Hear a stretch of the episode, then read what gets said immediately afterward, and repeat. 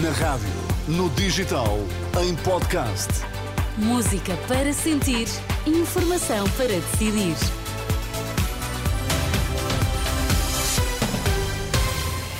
Manhã de sexta-feira, hoje é dia 23 de fevereiro. Olá, André Rodrigues. Olá, bom, Inês, dia. bom dia. Quais são os destaques desta edição? Dia de luto nacional em Espanha, na sequência de um grave incêndio em Valência, num complexo habitacional. Pelo menos quatro pessoas morreram. Este é o balanço mais recente das autoridades.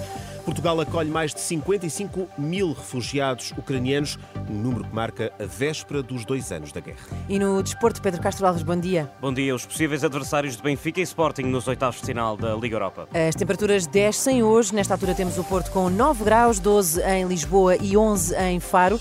Vamos lá edição das 7 na Renascença com o André Rodrigues. Mais de 55 mil refugiados ucranianos em Portugal. Boa parte deles são crianças. O número é avançado à Renascença pelo Alto Comissariado das Nações Unidas para os Refugiados em Portugal, na véspera de se assinalarem os dois anos da guerra na Ucrânia. Para muitos ucranianos, a expectativa é de poder regressar ao país assim que haja paz. Enquanto isso, persiste a memória traumática de dois anos de incerteza e de afastamento, como relata Yulia, uma ucraniana de Kiev forçada a abandonar o país por causa da guerra. This was the first visit to Portugal. Esta foi a nossa primeira vez em Portugal. Viemos para cá sem conhecer ninguém. O primeiro ano foi muito difícil devido ao stress extremo, ao receio pela vida dos nossos familiares.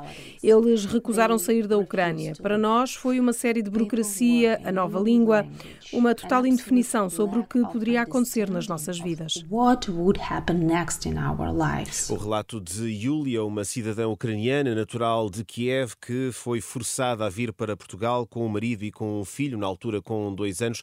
Um relato que continuaremos a escutar ao longo desta manhã aqui na Renascença. Estamos na véspera dos dois anos uh, da guerra na Ucrânia. Tragédia em Espanha, pelo menos quatro pessoas morreram na sequência de um incêndio num complexo habitacional em Valência.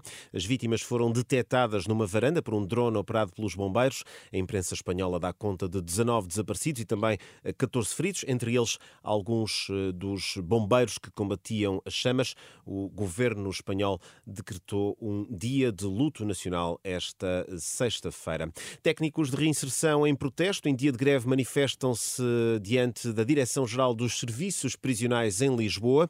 O objetivo é entregar simbolicamente as carreiras num caixão. Como explica Miguel Gonçalves, do Sindicato dos Técnicos de Reinserção. Vamos fazer uma manifestação e entregar simbolicamente uma urna ao seu diretor-geral, que é aquilo que está a acontecer com estas carreiras. Portanto, estas carreiras estão a aguardar revisão há mais de duas décadas, estão a aguardar promoções desde essa data também. Publicaram em Diário da República a abertura de concursos para promoção, um número ridículo de promoções. A manifestação arranca esta sexta-feira às 11 da manhã. Já a greve de 24 horas reclama a revisão das carreiras, o reforço dos recursos humanos e a abertura do concurso de promoções. Estes trabalhadores, os técnicos de reinserção e serviços prisionais, reivindicam ainda o pagamento dos suplementos de risco e penosidade. Ao longo do dia estão apenas garantidos os serviços mínimos.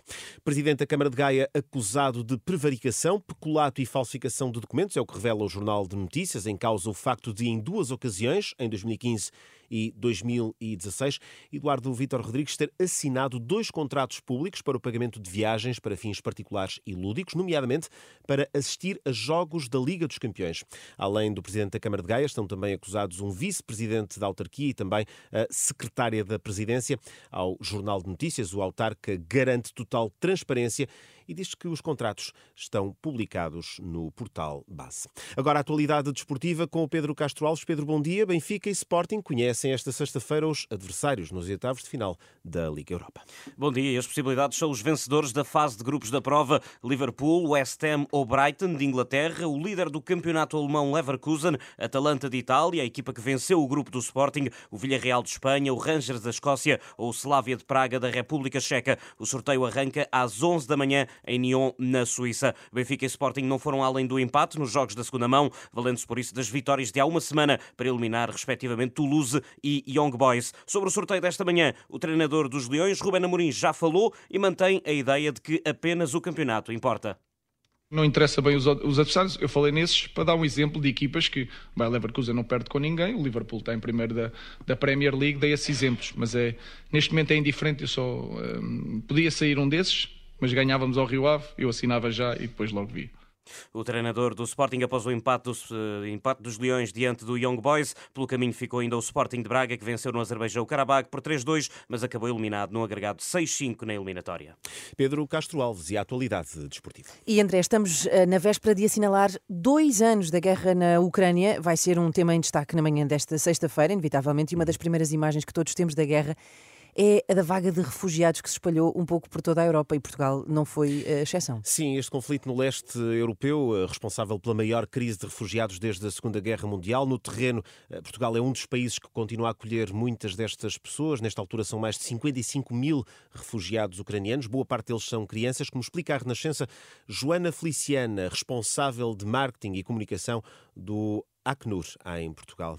No contexto português, finais de 2023, nós estamos a falar de cerca de 55.440 refugiados ucranianos em Portugal. Está, o, a mobilidade aqui, a, da generosidade e solidariedade uh, no contexto português foi muito, muito grande e nós temos continuadamente a assistir aqui a uma enorme manifestação de solidariedade e apoio à Ucrânia.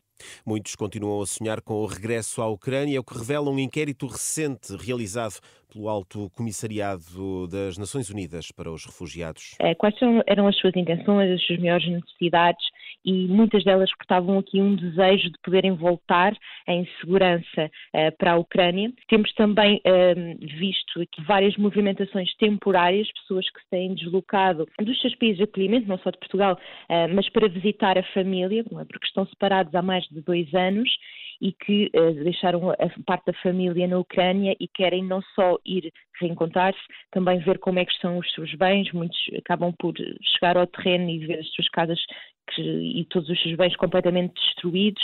Nestas declarações à Renascença, Joana Feliciana diz que na Ucrânia metade das crianças podem estar em risco de ficar quatro anos sem escola, o que diz compromete toda uma geração. Atualmente, apenas metade de, dos 3,9 milhões de crianças no território da Ucrânia frequentam a escola. E é pensarmos que nós estamos a perspectivar, por exemplo, um ano letivo, um próximo, que poderá ser o quarto ano consecutivo de interrupções no ensino destes futuros jovens, futura geração de, de ucranianos, e isto desde o início da guerra. Atualmente há 6 milhões e meio de refugiados ucranianos espalhados pelo mundo. É uma realidade com números expressivos fora, mas também dentro da própria Ucrânia, com 40% da população no limiar da sobrevivência. É o retrato de um país que vive há dois anos em guerra com a Rússia. São declarações de Joana Feliciana, do Acnur, em Portugal, à jornalista Liliana Monteiro. A fechar por cá, vamos ter mau tempo. Os distritos do Ora, litoral pois. norte e centro estão sob aviso vermelho, mas eh, por causa da agitação marítima. Um alerta que se prolonga até este sábado, com ondas que podem chegar aos 8 metros de altura. Eh, o Instituto de Mar e da Atmosfera também emitiu avisos de queda de neve nas terras altas, no norte e centro do país. Vamos ter frio, chuva já temos, muito frio. É o inverno a voltar depois daqueles dias mais mais simpáticos. Exatamente, mais, mais de primavera. E é verdade, temos aqui cidades como a Guarda, por exemplo, a chegarem a temperaturas negativas. Vou falar disso já a seguir. Até já, André. Até já. São 7 e 8.